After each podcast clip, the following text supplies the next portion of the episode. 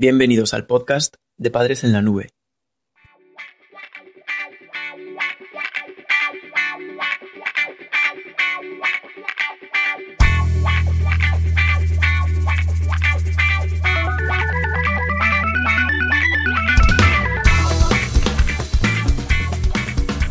Hola madres y padres en la nube. Bienvenidos al episodio 8 de nuestro podcast. Hoy hablaremos sobre las normas en casa. Un adolescente espera tener un esquema de normas claro. Una vez que adquiere independencia y libertad de elección, tu hijo convertirá vuestro hogar en su laboratorio social de pruebas. Explorará las normas de la sociedad y el mundo de los adultos desde allí. Si percibe dudas o incoherencias por parte de los adultos, las criticará y enfrentará. Se ha demostrado que la falta de consistencia es uno de los mayores errores de una familia porque afecta de forma muy negativa a la educación y estabilidad emocional del adolescente. Por eso es importante que tu hijo cuente con un esquema de seguridad y normas en casa. Para ofrecérselo, deberás trabajar las normas de vuestro hogar y establecer las pautas que regularán la convivencia. El otro día, una amiga me preguntaba por las normas con las que trabajamos en el centro de menores. Todos nuestros chicos son adolescentes y tenemos que mantener un esquema de reglas muy claro. He de reconocer que en nuestra primera etapa en el centro pasamos por una fase normativa. Recuerdo aquellos primeros años como algo caótico a diario nació entonces una necesidad de controlarlo todo.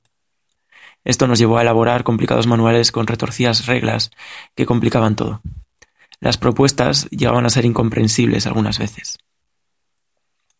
Decía Juan Luis Vives que tan perjudicial es desdeñar las reglas como ceñirse a ellas con exceso. La segunda fase vino al constatar que nuestros chicos no entendían lo que les estábamos pidiendo. El lenguaje que utilizábamos era muy técnico y habíamos tenido en cuenta tantas posibilidades que se hacía difícil la comprensión. En esta segunda etapa hicimos un lavado de imagen de las normas, pero limitado a incluir dibujos en los manuales y resúmenes intercalados para que resultaran más llevaderos en su lectura. Esto tampoco funcionó, pero la tercera va la vencida. Cuando nos dimos cuenta de lo que realmente importaban las normas, después de años de trabajo llegamos a un punto de simplificación. Igual que las nuestras, las reglas de tu hogar tienen que definir un esquema básico de funcionamiento, pero dejando espacio para el sentido común y la comprensión mutua. Es así como nació 3x3, tres categorías de normas básicas con tres apartados específicos cada una. Así logramos pautar unas exigencias mínimas de convivencia y a partir de ellas empezar a trabajar. Vamos a plantear ahora el sistema de 3x3, la propuesta de normas que te planteamos. En primer lugar, estaría la relación con los demás. La interacción de tu hijo con su entorno social. No se refiere exclusivamente a la familia, sino a la relación con cualquier persona. Dividimos este apartado en tres categorías más específicas. En primer lugar, dentro de la relación con los demás, estaría la comunicación. Los patrones de relación que utiliza tu hijo para comunicarse. Aquí se incluiría el uso de un lenguaje adecuado, el tono de voz, el empleo correcto de las redes sociales, etc. En segundo lugar, dentro de la relación con los demás estaría la ética y los valores. Aquí se incluyen los aspectos que nos hacen genuinamente humanos. Supone un trabajo adicional por tu parte para tratar estos temas de forma individual. Se refiere a aspectos vitales como la violencia, las actividades altruistas, el respeto a los mayores, la igualdad de género, igualdad entre razas, libertad de elección de las opciones sexuales o religiosas, el trato de la discapacidad, la ecología, etc. Y por último, en este primer apartado de la relación con los demás, estaría la gestión de los conflictos y la educación. Este punto es crítico por la necesidad de dotar a tu hijo de herramientas para resolver conflictos alternativas a la violencia. Aquí se incluyen habilidades claves como la inteligencia emocional, el control de impulsos o la asertividad. En segundo lugar, junto a la relación con los demás, estarían los hábitos saludables, las decisiones que tu hijo toma sobre su estilo de vida. Las hemos dividido también en tres apartados que consideramos clave. En primer lugar, la alimentación. Se espera una dieta sana y equilibrada, respetando las horas y las cantidades mínimas y máximas de comidas. En segundo lugar, el ocio y el deporte. Se ha demostrado científicamente que la actividad física es beneficiosa durante la adolescencia, ya que regula el funcionamiento cerebral y evita que tu hijo busque situaciones de riesgo. En tercer lugar, la drogadicción, incluyendo aquí el tabaco y el alcohol. Tu papel será el de informar a tu hijo sobre sus riesgos y ser un punto de equilibrio a los argumentos que encuentre en su grupo de amigos sin influencias externas a tu casa. Ahora vamos con el tercer punto. Estábamos el primero la relación con los demás, el segundo los hábitos saludables y el tercero las actividades o tareas. Tu hijo adolescente comenzará a tener responsabilidades y a ser libre para elegir las actividades en las que ocupa su tiempo. Además empezará a exigir intimidad e independencia. Las normas en casa deben regular estas capacidades a través de tres objetivos.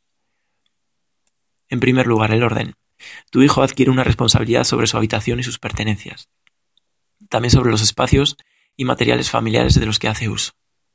Segundo lugar, dentro de las actividades y tareas, las responsabilidades. Las tareas que asume tu hijo, tanto en casa como fuera de ella.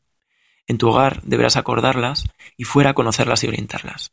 Este punto incluye la asistencia al colegio y el deber de ser responsable con sus estudios. Y en tercer lugar, dentro de estas actividades y tareas, estaría el cumplimiento de horarios. Es importante que dejéis claras las horas y ofrezcas a tu hijo herramientas y recursos para que cumpla sus compromisos. Este sería el planteamiento de 3x3. Recuerda relación con los demás, hábitos saludables y actividades y tareas. Y dentro de cada una de ellas, otras tres características. Este planteamiento de normas en casa es básico. Serviría para una convivencia regulada, pero seguro que en tu familia tendrás que plantear normas específicas. Por ejemplo, deberás establecer las horas de regreso a casa los fines de semana, las responsabilidades compartidas que tendréis en el hogar, las actividades de ocio de tu hijo, etc. Además, ten en cuenta que deberás calibrar la importancia de las conductas que estás evaluando. No será lo mismo que tu hijo se deje la cama sin hacer que se pelee en el colegio con un compañero. Y por último, ten en cuenta también la importancia de la repetición. Si tu hijo incumple sistemáticamente un acuerdo, tendrás que trabajar sobre ello de forma específica. Por ejemplo, si llega todos los días tarde a clase o si nunca hace los deberes. La repetición en un incumplimiento implica la necesidad de una atención preferente sobre estas cuestiones. Esperamos que este podcast te haya servido para mejorar tus habilidades como padre o madre. Recuerda que accediendo al artículo en nuestra página web podrás realizar un sencillo test para ver si has entendido el contenido. Haciéndolo obtendrás puntos de usuario para conseguir cursos gratuitos y ventajas exclusivas.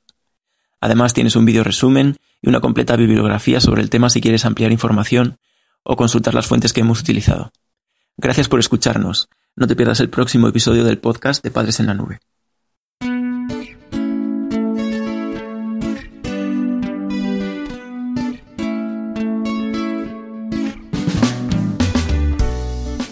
El podcast de Padres en la Nube se distribuye bajo licencia Creative Commons. Puedes copiar, distribuir, promocionar y compartir este podcast siempre que menciones el nombre del autor y lo distribuyas con una licencia igual a la que regula la obra original. Toda la música que has escuchado en este capítulo pertenece al álbum Funky Stereo del grupo Pierre Pasligne. Podcast creado y distribuido desde España por Félix Martínez. Padres en la Nube 2015.